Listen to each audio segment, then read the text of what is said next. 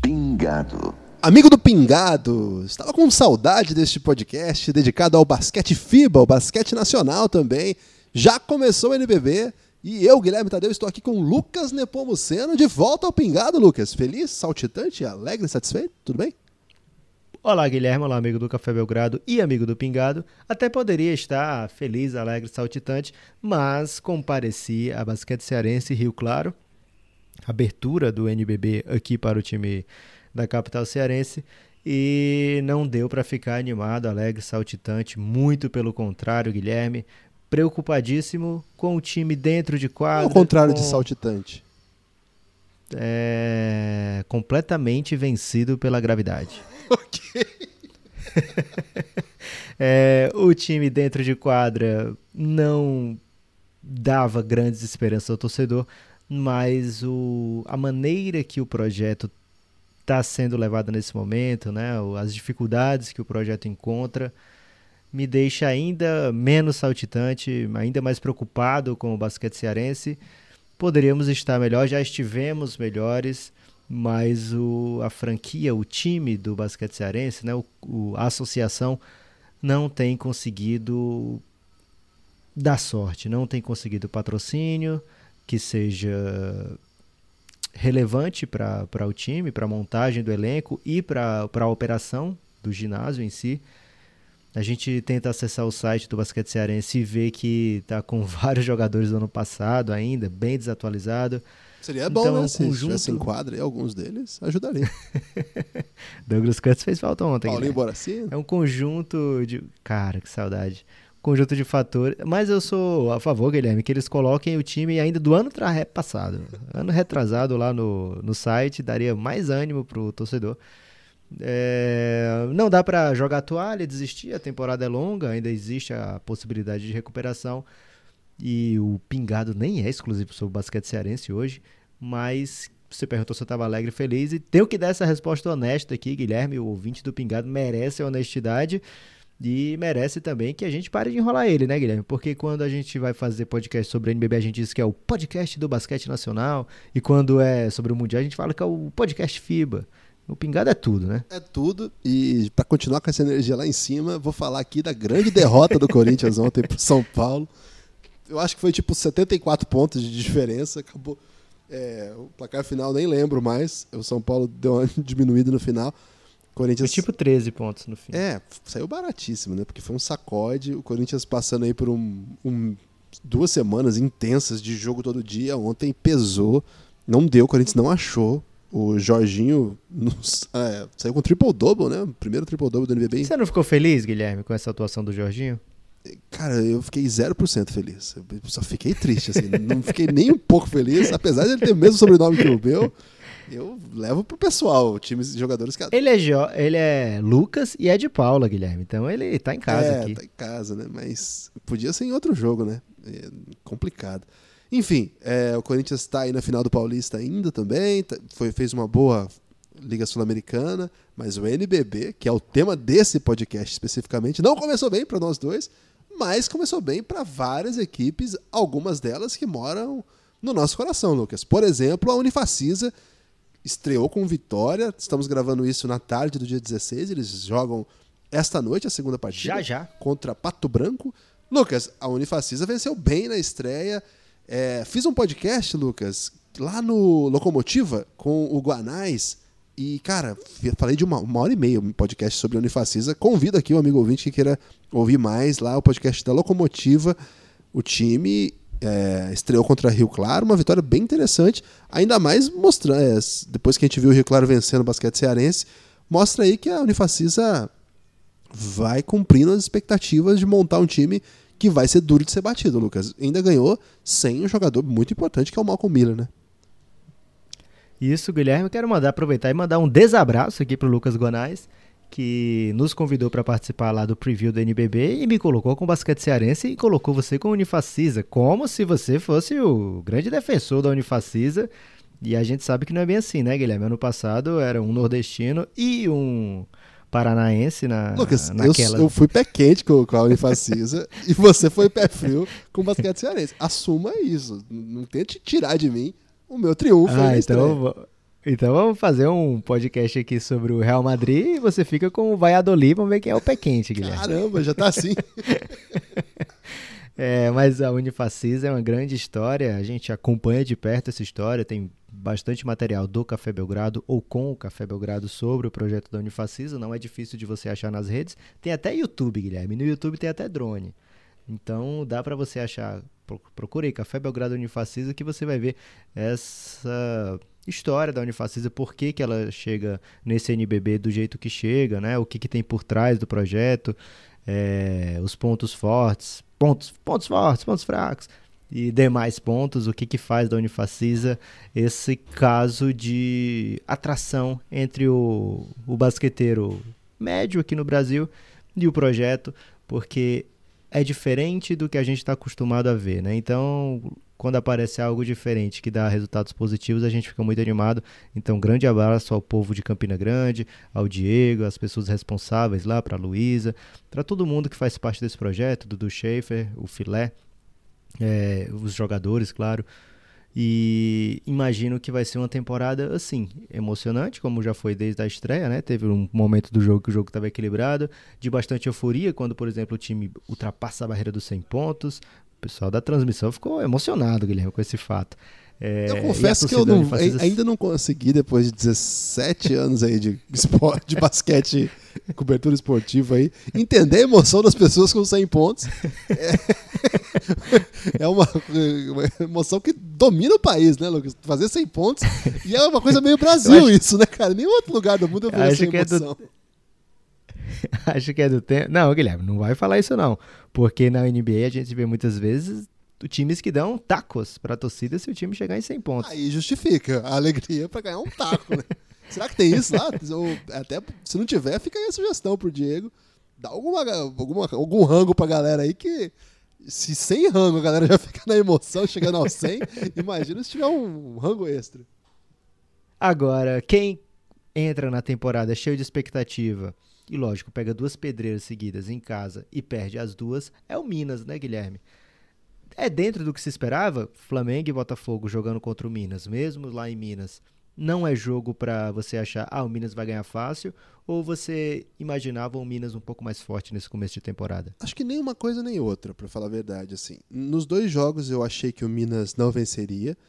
É, mesmo o Botafogo com desfalques, acho que desfalques significativos, tipo Jamal, imagina. Mas mesmo assim, é, acho que o Botafogo é um time mais pronto Acho que o, o jogo contra o Minas é, do Botafogo deve ter deixado muita sequela assim, no, no, elenco, o que eu acho meio, meio perigoso, sabe? Porque foi um jogo que o time teve na frente o placar o tempo inteiro, controlou o jogo, é, abriu até vantagem, sabe? No último período estava ganhando de 10.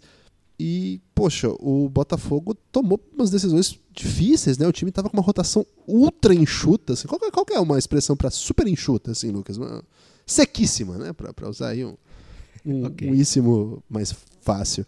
É, oito jogadores e o time conseguiu a remontada na base da organização. Paulinho Poracina jogando muito nesse, nesse período, desse, nesse momento decisivo.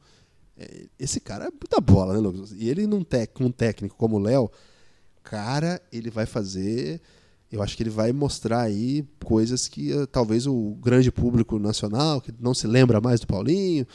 Cara, esse cara é muito bom de bola, com um grande técnico como ele agora tem. Acho que vai ter coisa. Guilherme, back to back, o Paulinho foi fundamental para eliminar Pinheiros e Paulistano com times bem superiores. Ele é clutch, né, cara? Ele tem isso, assim. Ele é carudo também.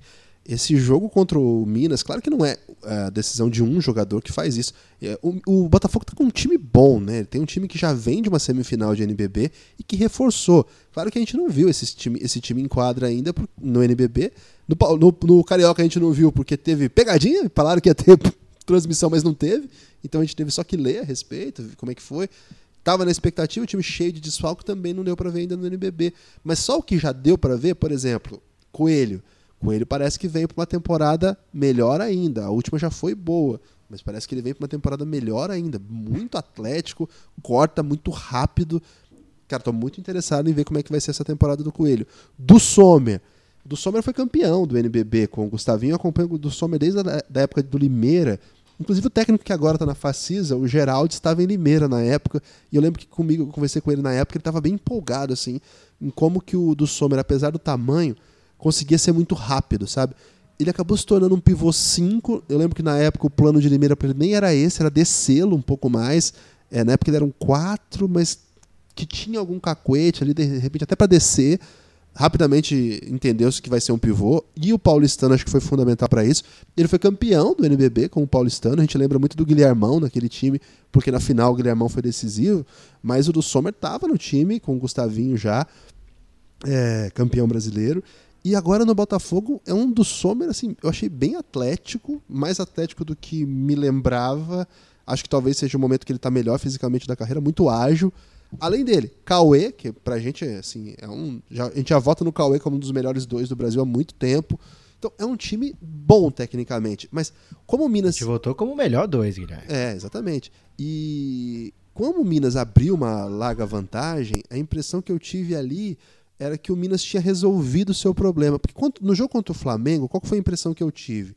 Que o Minas, quando desceu, jogou com um pivô só, o Scott, Cara, o Scott eu não sei nem quanto que ele tem de altura, mas é, depois eu vou dar uma olhada na medição oficial, assim. Mas ele parece até baixo para um pivô. E ele estava jogando como principal 5, porque o Chilton estava fora, o Tyrone estava fora, e agora contra o Botafogo. No jogo contra o Flamengo, quando ele baixou a rotação, ele forçou o Flamengo a jogar aberto, e o Minas ensaiou uma reação ali bem forte. E agora contra o contra o Botafogo, de novo essa rotação causou sérios problemas, né?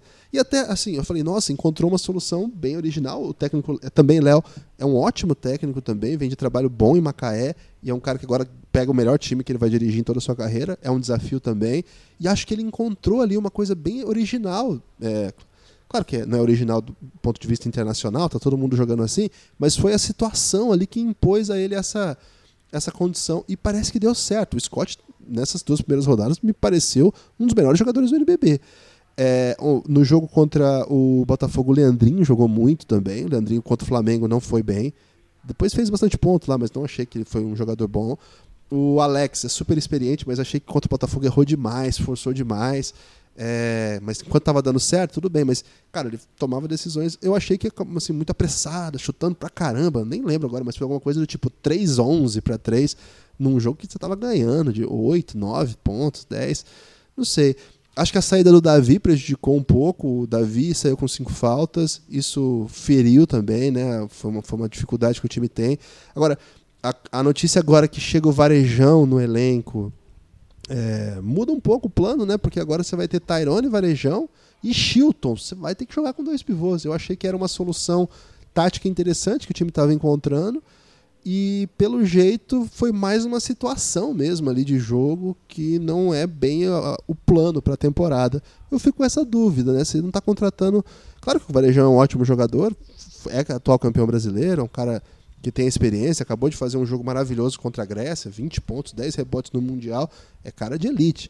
Mas não sei, sabe quando você fica assim, hum, não sei, gostar, gostei mais do que pareceu que estava sendo alternativa ali. Então fico com essa dúvida, né? É, acho que esse time com o Davi, com o Scott, com o Leandrinho, com o Alex, com o Kobe, que você conhece bem, é, Deodato, é um monte de jogador bem interessante aí, né? Se você conseguir organizar, conseguir dar cara, com o tempo talvez a gente vá ver um time melhor. Mas, de novo, time muito velho, com todo respeito aos nossos jogadores, acabaram de disputar o Mundial pela seleção. Três deles, dos principais jogadores do Brasil. Mas todo mundo ali flertando ali com as quatro décadas de vida. É muita coisa o NBB tem se tornado um campeonato cada vez mais difícil, muita viagem, jogos duros, jogos competitivos. O time já teve, assim, no jogo 2 do campeonato, dois pivôs ficaram fora. O Tyrone também não é moleque. Então, não sei, Lucas, eu, eu fico. Falei pra caramba do Minas, né? Mas fico com a impressão. Tô meio distraído aqui, Guilherme. É, você não dormiu, não, né? é, mas eu fico com a impressão que o Minas é, tem mais interrogações do que um caminho cheio, assim. Ainda mais com o tipo de elenco que montou. Cara, é um desafio monumental que o Pablo tem na sua disposição. Vou torcer para dar certo, porque Belo Horizonte é uma bela praça para basquete. O ginásio do Minas é lindo de ver, é um dos melhores do país também. E, cara, é um técnico que merece um bom trabalho. É bom ver essas estrelas jogando em todo o país. Então seria interessante ver esse time bem. Mas por enquanto eu fico assim com mais, com mais interrogações do que bem humorado com esse time, Lucas. É uma temporada bem longa, são 30 jogos nessa temporada. E assim, o playoff do NBB é bem acessível, né? Então a, a expectativa é que a gente veja esse Minas disputando é, mata-mata, é, disputando jogos decisivos, e aí talvez essa experiência que tem pesado por um lado, pode ser que com, é, ajude por outro lado, né? De qualquer forma, é, é, um elenco forte que boa parte dos times do NBB gostariam de ter. É, foi investido bastante ali, Guilherme. A gente sabe que não sai barato montar um elenco desse. Então, muito curioso para ver o que, é que vai acontecer com um elenco desse porte nesse NBB. Mas o NBB não é só Minas, não é só Unifacisa, não é só basquete cearense, por incrível que pareça, Guilherme. O que, que tem te chamado a atenção aí desse comecinho, né? Tem muito time que ainda nem jogou. O Rio Claro já jogou dois, por exemplo. Mas histórias do NBB, tem alguma que você está com expectativa para ver de perto? Ontem, eu, é, enquanto o Corinthians tomava um sacode do São Paulo, é, eu prestei um pouco mais de atenção durante o jogo no Paulistano e São José, que estava jogando na mesma hora. E, Lucas, eu saí bem humorado com o time do Paulistano, viu? É, a chegada do Solano, que é um jogador, cara, bem interessante, hein? Diferente, assim, aqui do, do tipo de armador que o Brasil costuma trazer. Jogador que jogou a Copa do Mundo pela República Dominicana e fez coisas interessantes na Copa do Mundo pela República Dominicana. Cara, esse cara eu achei ele bem diferente, assim. Tô bem impressionado. O que, que ele traz? Energia, velocidade, corte muito, muito rápido. Na defesa achei meio preguiçosão, mas acho que era um pouco o cenário do jogo, né? Rapidamente o paulistano resolveu e aí o jogo ficou meio, meio diferente, assim. Mas é um, é, um, é um atleta, assim, de outro nível. Eu achei que ele joga, ele joga, joga em outra rotação, sabe? O paulistano já tem o Iago, que é um jogador muito rápido também, que eu acho que joga esse campeonato com uma outra interrogação gigantesca nas costas. Porque assim, Lucas, que o Iago é uma promessa importante, ótimo. Foi até para a seleção, foi até para a Copa do Mundo. Mas e agora? Agora a gente precisa ver o Iago jogando entre os adultos o suficiente para dominar, o suficiente para ser o melhor jogador em quadra. Naquele título do Paulistano, não dá para dizer que o Iago foi o principal nome. Eu acabei de falar, o MVP foi o Guilhermão. Naquele time você tinha é, Fuller, você tinha Nesbitt, você tinha Derek, Derek Elinho, então, o Lucas Dias vários desses caras, eu acho que dá para dizer que foram mais importantes do que naquele título que o Iago. Então, e agora que ele é um cara que você espera dele algo, ele vai jogar? Eu espero que sim. O Brasil precisa que a gente tenha jogadores desse nível e acho que o time ele tá num, o Regis tem uma experiência para fazer isso. Acho que vai ser uma, uma história boa dessa temporada para acompanhar na, na partida contra o São José. Foi uma vitória muito tranquila, né? 93 a 75. Gosto muito do Coleman também, que o paulistano trouxe, outro americano muito interessante, jogava no Minas. É, velho, esse time do, do paulistano é bom a gente ficar bem atento, tem peças legais. O Ruivo, né, que, que saiu do Pinheiros, também está por lá, um jogador diferente do Iago, mais organizador, um cara que tem uma, um potencial interessante. De Kembe, que é outro moleque que também agora precisa dar essa, essa resposta no adulto. O Mike jogou muito bem, também um atleta que é legal, um perfil que a gente não tem muito no Brasil. É bom ficar ligeiro com ele. Então é um, é um elenco que eu, eu, eu, presto muita atenção, Lucas. Das histórias aí que, que, já estiveram em quadra, gosto dessa. E claro, do São Paulo, né? São Paulo foi eliminado para Franca na semifinal do Paulista, quase vencendo, mas quase vencendo mesmo, porque o Franca experimentou uma remontada daquelas, assim. Mas esse, essa vitória de ontem contra o Corinthians foi impressionante. O elenco de São Paulo é muito vistoso em talento, em pontuação, nem tanto em organização. E acho que Mortari, Enio Vec, eles, assim, não falta experiência, mas de fato não são treinadores que parecem super antenados com os movimentos que o NBB tem mostrado de diferentes coisas. São jogos muito baseados num contra um. É, a explosão do Jorginho mesmo tem sido muito na individualidade, você espaça a quadra e deixa jogar. E aí nisso, acho que o Renan matando muita bola tem ajudado muito.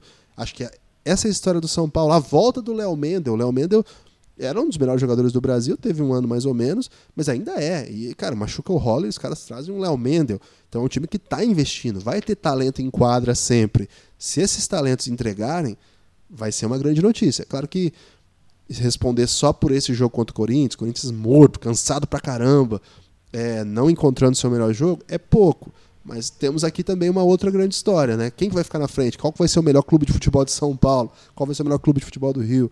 Tem essas. São boas histórias, Lucas. Gosto dessas, dessas histórias. Agora, Lucas, quando a gente fala essas coisas, há um grande perigo de alguém dizer assim: faltou Mogi. Tem isso, Guilherme. Eu queria só falar rapidinho do daquela pergunta que eu te fiz se você ficou feliz né, com a atuação do Jorginho. Acho que o seu lado corintiano, que predomina, obviamente, não ficou, mas certamente o coração de vários brasileiros ficaram encantados com a possibilidade de Jorginho sair desse NBB como uma força dentro do basquete nacional, né? O Jorginho não é especificamente desse jogo, mas já vem de um paulista interessante.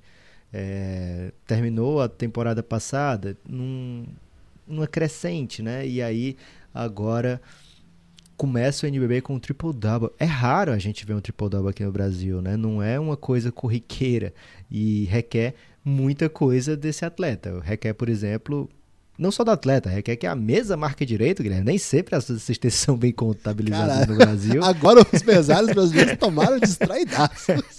Mas foi muito bacana que tem um, que dessa vez, pelo menos, o Georginho tenha tido cada uma das suas assistências contadas. É uma reclamação de muitos jogadores, Guilherme, que assistências não são contadas muitas vezes. Vários jogadores aqui do basquete cearense já me relataram isso. Né, que ficam mal-humorados quando vejo o jogo lá. Dei, caramba, dei uma assistência, como assim? Eu, eu dei pelo menos cinco. É, então, acho que a tendência é que se preste mais atenção. O NBB tem investido muito no, no extra quadro, eu imagino que é, triple double seja uma forma de chamar atenção, né? Não que vá ser necessário maquiar o número de assistências ou, ou maquiar estatísticas. Você lembra quando tinha isso atenção. lá com o Chris Paul em New Orleans? A galera reclamava disso, Guilherme, mas todas aquelas assistências do Chris Paul são contabilizadas hoje também na NBA e ninguém reclama com essa febre do triple-double.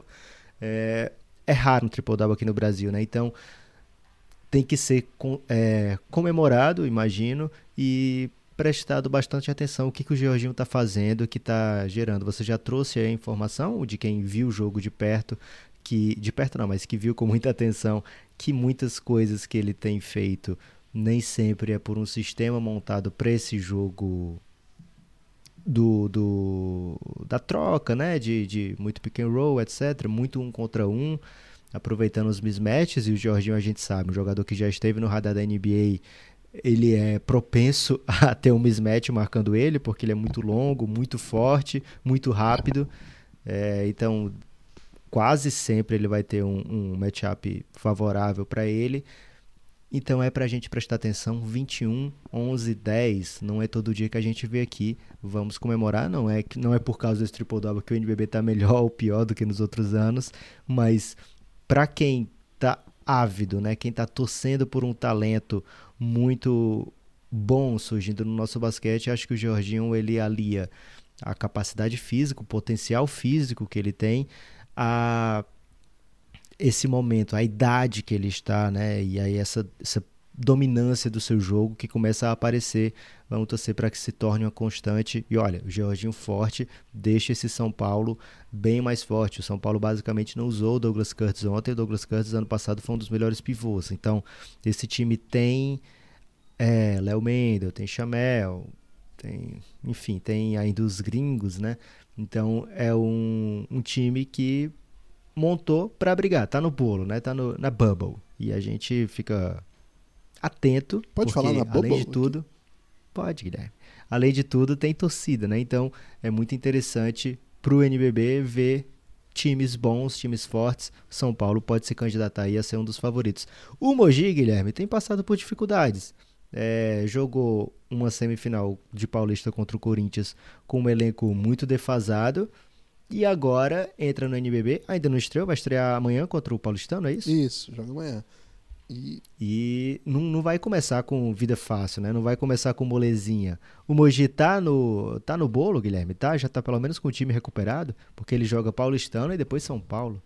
Então, o Mogi tem um. Eu falei brincando aí porque o, o time do Mogi é um time que sempre chega, dessa vez passa por uma reformulação de elenco que, cara, é diferente, vai, vai, vai sentir falta, evidentemente, de várias peças, mas também não, não foi um time que não repôs. Eles têm, por exemplo, para mim, um dos jogadores mais interessantes da última final do NBB, que foi o Alexei. Acho que o Alexei é bem interessante, uma contratação bem legal do Mogi, queria vê-lo com mais protagonismo. Você tem ainda, é, por exemplo, a presença do Fulvio controlando as coisas, mas é que o, o Fulvio ele entrega, né? Você vê, você tem um jogador mais velho, mas que ainda consegue jogar. Eu acho que esse tem sido o, o maior penado do NBB. Muita gente fala assim, pô, mas só tem veterano, né? Todos os times com cara com mais de 35 anos.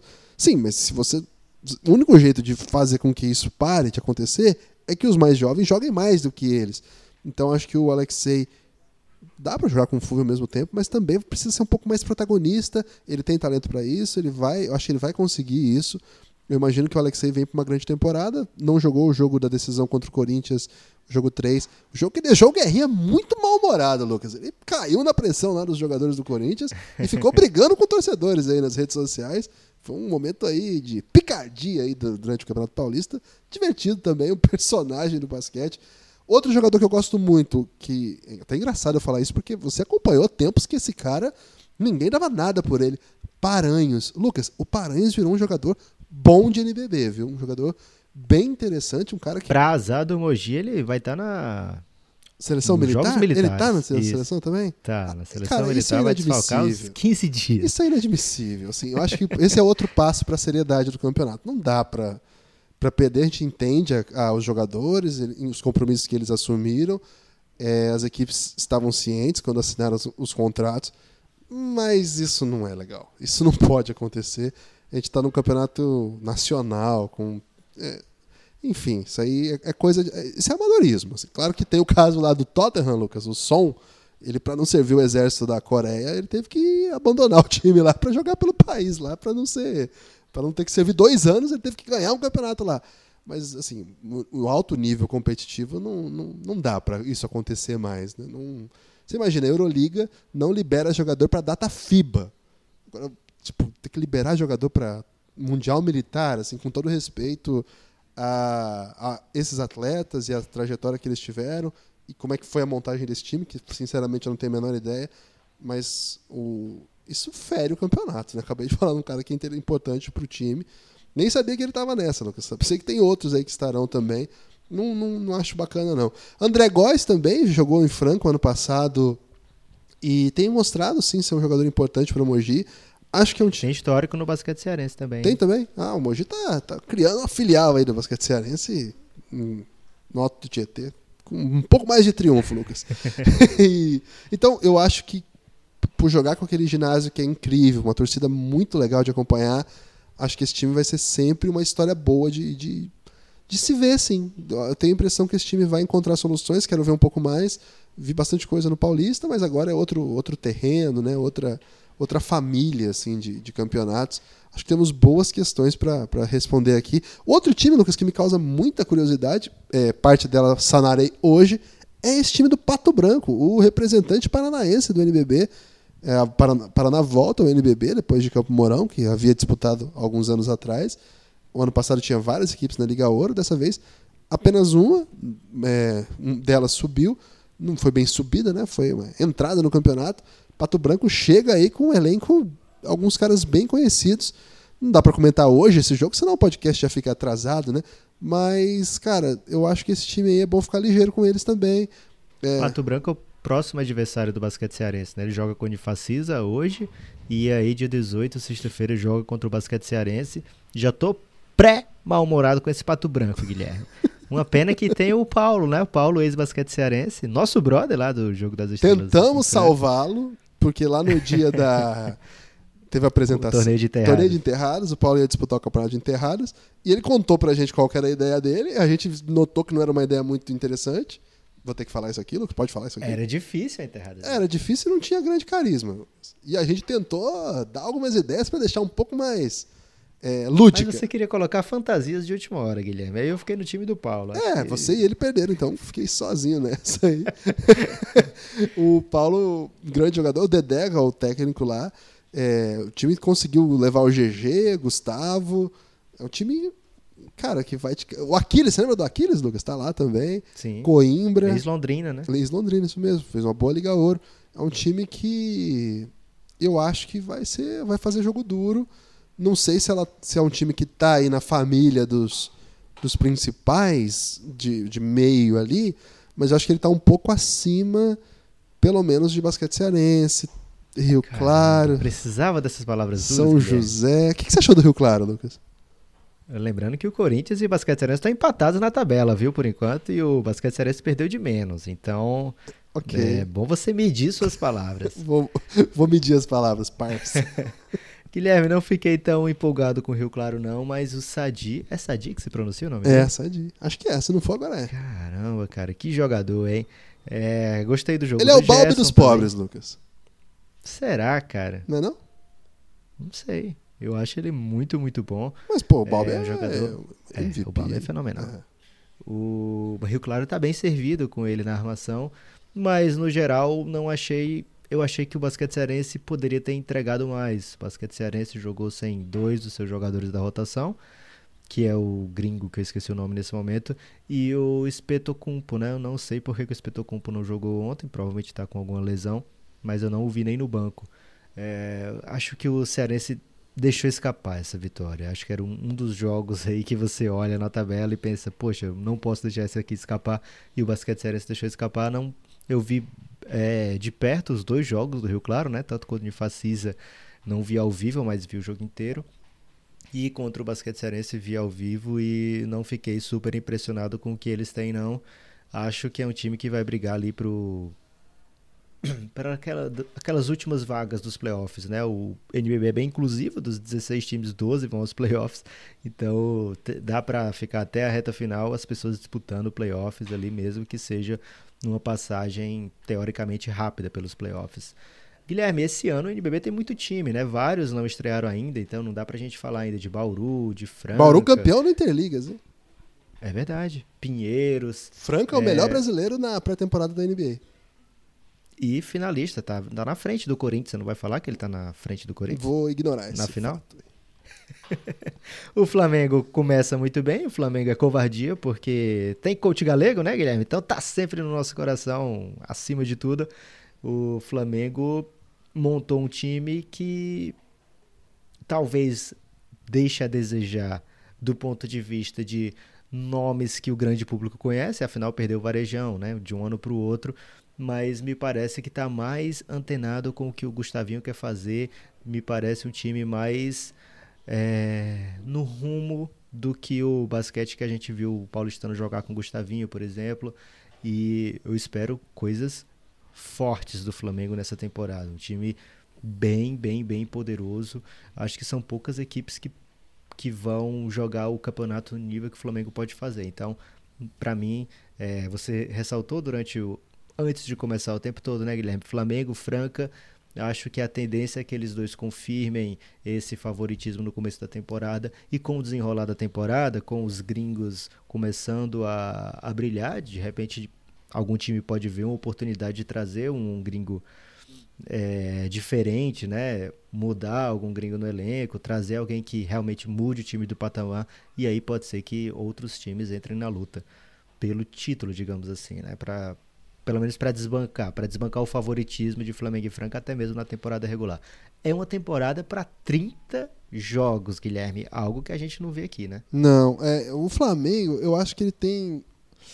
Vamos dizer assim, ele tem uma questão para resolver que eu imagino, assim, como é que eles vão fazer em jogos internacionais na posição. A rotação da posição 4, sabe? Claro que o Leron Black pode entregar ainda, acabou de chegar.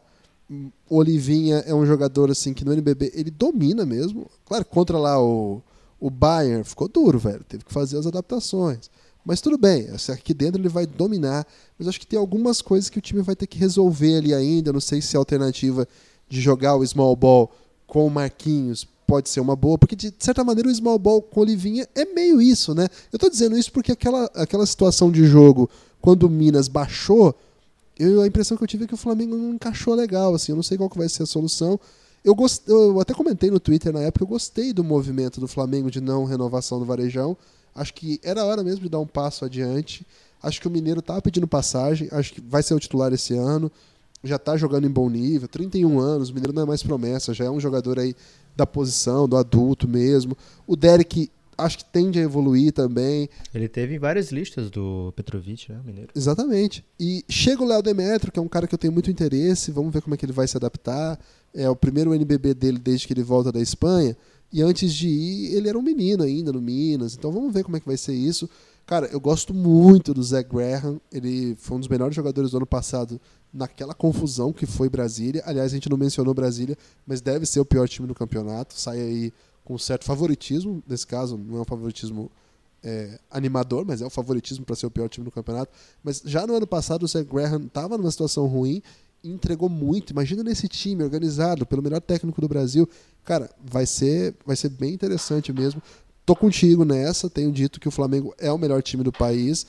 Tem questões para resolver, como todos, todos os times têm. Ainda não sei quem que vai ser o reserva do Balbi.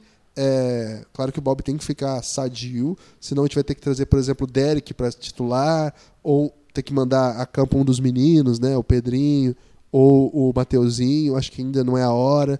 É, mas às vezes a hora se apresenta do jeito que dá, né? Acho que tem essas questões. O Flamengo ainda pode contratar um estrangeiro, né? Só tem o Black o Balbi e o Graham, então tem mais um aí. Então, de repente, eu não sei, mas se tiver uma contratação possível, imagino que, que pode ser para sanar até eventuais emergências. Geralmente, equipes organizadas fazem isso em boa parte das ligas do mundo. Né? Não queima todo o investimento de largada, porque sabe que às vezes tem lesão, às vezes tem alguma coisa. Então você deixa ali meio de sobreaviso, se tiver alguma coisa você vai e pesca. O Flamengo é um tipo de time que dá para fazer isso, porque tem elenco para ganhar, já saiu ganhando do Minas lá dentro, deve ganhar boa parte dos jogos, mas de novo, também acho que é um time que a gente vai ver o melhor dele mais adiante, né? Quando o Leron Black começar a jogar bem, quando o Zach Graham tiver totalmente é, assim, aqui eu sou um dos protagonistas, aqui eu vou para você um, um, destaque. É um, acho que é um, é um timaço mesmo. Franca, você falou, né, Lucas? Ele tem seguido a sua própria trajetória aí. É... Acho que é uma trajetória muito positiva. É um time que perdeu algumas peças. Eu não gostei de ter perdido o Alexei. Não gostei mesmo. Acho que ele tinha tudo a ver com o projeto. Foi um dos melhores jogadores da final. Não entendi essa, essa contratação. Gosto muito do Parodi, gosto mesmo. Pô, jogou muito no Corinthians, inclusive mais do que o Fischer. Isso tem que ser dito aqui, a gente não fala essas coisas, mas jogou mais do que o Fischer jogou ano passado e jogou mais do que o Fischer tem jogado esse ano. Perdemos. Mas o Fischer estava machucado, meu amigo. Não, até ele machucar, né? Ele jogou bem até okay. machucar, mas depois que voltou, agora o Parodi tá jogando mais. Mas, cara, é, eu acho que o Alexei fazia mais sentido nesse elenco. Não sei. Claro que eu acho que o Elinho e o Parodi não são exatamente parecidos, mas não sei. Eles perderam também o Didi, que, que poxa, no, no, time do Franca não era assim, o, o, principal jogador, mas era um jogador que ajudava muito em vários jogos, teve papel é, de protagonismo, assim. Então, o Franca também tem que resolver algumas questões. Eu não sei como é que eles têm feito. É, algumas coisas faz, são mais simples no estadual. No nacional vai ser mais pesado, vai ter jogo que vai dar para perder, a galera lá vai ficar mal-humorada de modo geral, o time reforçou bem, né? Trouxe o Parodi, é uma. Trouxe o argentino que mata a bola, o Chatman. Mas uh, vamos esperar, vamos esperar. Talvez no saldo aí de um ano para outro, eu toparia continuar com o Alexei e Didi. Na que o Didi não dava, né? Mas é pegar a evolução desses caras aqui. Dito isso, Parodi é um craque, né? Gosto pra caramba dele. É um timaço, Lucas Franca para mim tá ali medindo com o Flamengo para ver o que, que vai dar esse pulo do gato francano. E qual que é o pulo do gato de Franca, Lucas? Acho que é o pulo do gato basqueteiro, Guilherme. Pode ser o pulo do gato do JK. Pode ser o gato de botas? Acho que pode ser. Se for de couro, né? Lá tem muita bota de couro. É, lá é a capital do sapato, Guilherme. Faltou um time, Lucas. E você sabe por que a gente deixou pro final esse aqui, né?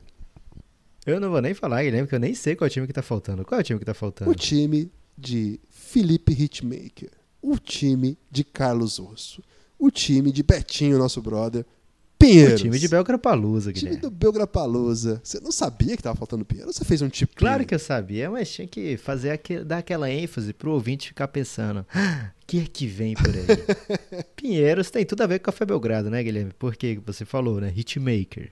cara participou de todos os Belgra Hits, vinhetas como essa que você ouviu aí, amigo ouvinte, na abertura do Pingado. E ele é o DJ do Pinheiros e tem sido muito pé quente quando comparece e tem brilhado muito, é o grande assunto, é um dos MVPs desse time. Tem Betinho, que já participou de vários podcasts aqui do Café Belgrado, e tem uma Seu direção osso. que a- uma direção que abriu as portas para o Belgrado Palusa, né? Principalmente na figura do seu Carlos Osso, que abriu as portas para a gente fazer o nosso evento lá de podcast no Pinheiro. Hoje em dia o Pinheiros tem, eh, teve, né? Durante o PAN um podcast do, do, do clube Pinheiro, sobre a participação do Pinheiros, ficou bem interessante o projeto.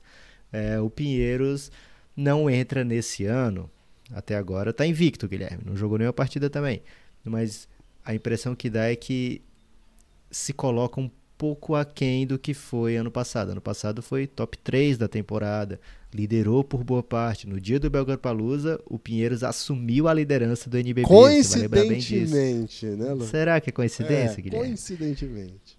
É, então, o Pinheiros esse ano, a expectativa é: será que vai continuar evoluindo? Será que vai incomodar Flamengo e Franca? Pelo estadual, a resposta é não. O estadual do Pinheiros, tudo bem que é o maior estadual, o campeonato estadual do mundo paulista, mas o time do O Pinheiros. maior estadual do mundo foi. é tipo o maior São João do mundo, né? Não é, não, Guilherme. São João é mais, tem mais concorrência. Ok. O Pinheiras não fez um grande campeonato, entra nesse NBB com algumas questões sérias, né, de para onde vai esse time, qual é o, o teto desse time. Hoje eu não vejo o Pinheiros como uma das cinco forças desse campeonato, né, Guilherme? Acho que não, né? O Pinheiros foi campeão da LDB também, deve inserir aí na sua rotação alguns meninos. Bem legal para acompanhar, vamos ver. O Cezinha, auxiliar do. É mais um que esteve aqui no Café Belgrado, né? Sim, No o Davi Pelosini, técnico do campeão. O, o time do. Ce- O Cezinha foi auxiliar do Petrovic, o time do Pinheiros é, traz aí. Aquela. Assim, o ano passado foi um ano muito bom, mas verdade seja dita, foi um ano em que o time excedeu as expectativas. Ninguém queria, imaginava que o Pinheiros ficaria em primeiro, segundo, no geral ali. Era, tava na briga tal. Quinto, sexto. De repente o time liderou o campeonato, boa parte do, do campeonato. Acho que esse ano tem um. Até passou em branco em séries, né? Porque ele folga na primeira rodada. Exatamente, ficou de E aí chapéu. né? cai pro Botafogo. Então, o, esse, esse, novo, esse novo Pinheiros, que tem o decréscimo de investimento, o basquete Brasil é difícil manter. É difícil manter o investimento ano a ano, né? Mas, assim, eles conseguiram trazer algumas coisas, algumas outras eles tentaram renovar. É, eu não gostei particularmente da volta do Caio. Acho que. Cara, o Caio tem todo o respeito do mundo, uma baita de uma carreira, mas eu simplesmente não consigo ver o Caio como um jogador positivo em quadro. Positivo que a gente fala que quando ele está em quadro o time pontue mais do que sofra pontos. Né? Imagino o Caio com esse basquete que tem sido jogado, inclusive no Brasil, ele me parece uma presa muito fácil. Assim, ele é uma liability. Qual é a tradução de liability?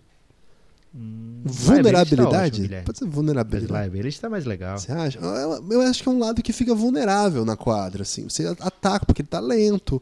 É, talvez 4, 5 anos atrás, como ele até foi, né? Ele, quando ele estava no São José, era o melhor jogador do, do Brasil, um dos melhores, no Flamengo também.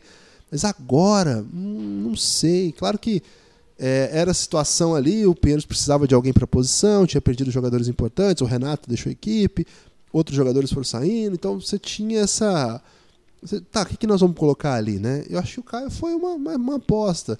Mas não sei, não gosto tanto. Gosto mais de dos jogadores que já estavam lá. Gosto do Dawkins, gosto do Bennett. Claro que o Betinho a gente é suspeito para falar, porque está sempre participando aqui com a gente. É um jogador que num contra um é um dos mais decisivos do país e tem evoluído demais em vários aspectos do jogo. Está numa temporada importante também. O Isaac defende muito bem. Você tem aí os meninos da Uma das maiores celebridades do Instagram, Guilherme. O Isaac ou o Betinho? O Betinho. Ah, ok. Então, eu acho que o time tem peças. Estava jogando agora a Liga Sul-Americana, né? E venceu a partida de ontem, né, na estreia. Eu acho que o time tem peças para dar um salto melhor do que foi esse Paulista. Esse Paulista não foi legal de ver, não. Os jogos que eu vi do Pinheiros foram, foram abaixo do que o time é capaz de jogar. O problema é que, assim, o NBB vai ser mais difícil ainda.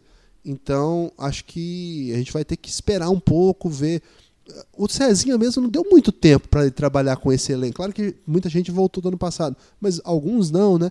E ele estava com a seleção, teve pré-temporada, teve, teve, preparação para o Mundial, aí teve a China, aí ele chega com o Paulista em andamento. Então não, não deu para ver muita coisa ainda, né? O jogo da Sul-Americana ontem eu confesso que eu não vi, mas foi uma vitória importante contra o Malvin, né?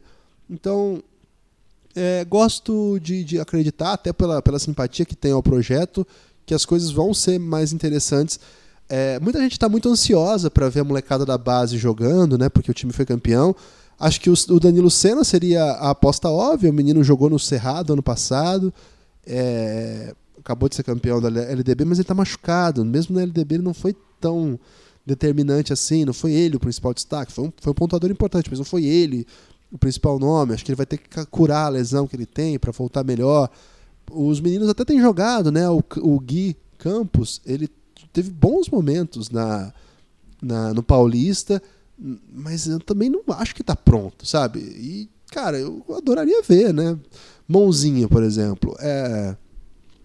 Falta bastante ainda. Tem que, tem que saber botar a bola no chão, tem que saber ter um pouco mais de recurso. Com a quadra aberta vai bem, mas o jogo.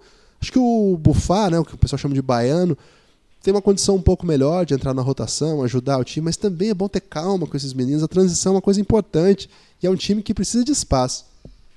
De modo geral, Lucas, Vou torcer para o Pinheiros dar esse salto. É, Guilherme, se aproximando agora da reta final, o meu destaque final para esse episódio é o seguinte: você que tem NBB na sua cidade, tente fazer o esforço de ir aos jogos. É bem melhor o jogo ao vivo do que pela transmissão, mas agora existe a possibilidade de você assistir qualquer jogo da, do NBB pela TV, pelo, por algum device. Olha só que uso do inglês necessário, Guilherme. Porque 100% dos jogos estão sendo transmitidos ou da Zon, ou Facebook, ou Twitter, ou na TV. Enfim, não falta opção para você ver. Quer dizer, tem muitas opções para você ver jogos de basquete, mas a melhor delas continua sendo realmente no ginásio, né? Então você que tem de bebê na sua cidade, faça esse esforço, vá ver os jogos, o jogo fica bem mais divertido, bem mais empolgante. E é também essa parte né, de 100% de transmissão é também um desafio para a liga, né? Porque alguns jogos não vão ser bem jogados, como por exemplo o Rio Claro e Basquete Cearense foi um jogo emocionante. O Rio Claro abriu, foi equilibrado o jogo inteiro, o Rio Claro abriu no último quarto, depois o Basquete Cearense quase consegue a virada nos minutos finais, quer dizer, quase consegue o empate, né? Perde por três pontos, tem a, a bola do empate ali meio no desespero mas o, o time do Rio Claro acaba vencendo. Não foi um super jogo, né? A gente vai ver vários desses durante a temporada e é mais ou menos uma chance também do basqueteiro brasileiro saber onde é que está o basquete do Brasil, né? Em que nível que está, qual basquete está sendo jogado aqui. É muita transmissão, muita oportunidade de ver todos os jogos, você acompanhar o time da sua cidade ou o seu time favorito. Então, esse desafio também tem que ser é, levado muito a sério né, pelo, pelo NBB. O produto que vai para a casa das pessoas, a liga quer se tornar, quer dizer, se posiciona como uma liga muito organizada, o que de fato é, né? ainda mais se você comparar onde estava o basquete alguns anos atrás, há 12 anos atrás, né, antes de começar o NBB, onde estava o basquete brasileiro e onde está hoje, é uma mudança da água para o vinho. Mas nem sempre esse vinho é de grande qualidade, Guilherme. Então vamos torcer aí para que seja também um ano de pulo do gato NBBístico, Guilherme. Assim, que seja um ano que o NBB é, se comece a se tornar maior de idade, comece a se tornar responsável realmente por tudo, não só aquele jovem que sai de casa para fazer um intercâmbio, Guilherme, e aí é o grande orgulho da família, mas que seja já aquele pai de, de família. vira até capaz... embaixador, né? capaz de, de pagar suas contas, de sustentar a família, de, de cuidar de uma casa, né? Então o NBB tem que dar esse passo ainda, esse grito de independência e que seja uma independência positiva, Guilherme, não aquela independência do jovem que sai de casa porque tá brigado com os pais e vai morar na rua. Que isso? É pesado. Lucas, só para uma correção, eu chamei o, o Gabriel de Guilherme ali, num grande momento do charazismo, Gabriel. É o guilhermismo, né? É, tá tomando conta do país. Amador ali do, do, Paulist, do Pinheiros. Agora quase chamei Pinheiros de Paulistano. É, Tem o Gabriel na Unifacisa também, então só mandar um abraço pra eles. Tem vários Gabriéis aí por todo o Brasil. Um abraço pra todos eles. Então você pode acabar chamando de algum de Guilherme, Guilherme, porque não vai fazer tanta falta. Ok. Tem muito Um Gabriel. abraço pra você, Gabriel, que eu não se incomoda que eu te chamo de Guilherme. Ô, Lucas, é, o meu destaque final, e gostei muito do seu destaque final, vou comentar seu destaque final no meio do meu destaque final, é, é voltado assim a todo mundo que acompanha a modalidade, né? Pessoal que ouve esse podcast aqui, imagina, estamos mais de uma, quase uma hora falando de NBB, é o cara apaixonado pelo NBB mesmo, ou envolvido por algum motivo, né? Ou, ou motivo de... Ou de repente quebrou a, a tecla do celular e não tá conseguindo mudar, Guilherme. O podcast tá travado aí, tem que escutar. Acontece muito, Lucas. É um dos motivos da audiência, inclusive, que a gente tem cada vez mais, mais crescente aí, é por causa da obsolescência programada, né? Hoje em dia os aparelhos são criados para quebrar. Então, isso tem dado muito certo aí para as organizações do Café Belgrado. Acho que é sempre importante colocar isso para ganhar tempo também, né? Para explicar as coisas no momento exato. É, ô Lucas, eu acho que para todo mundo que tá nisso, eu acho que é importante ter uma postura diante do basquete nacional de tratar como adulto, sabe? Acho que a gente tem que entender que, cara, se eu gosto disso aqui, eu tenho que ter motivo para gostar disso aqui. Isso aqui tem que ser gostável.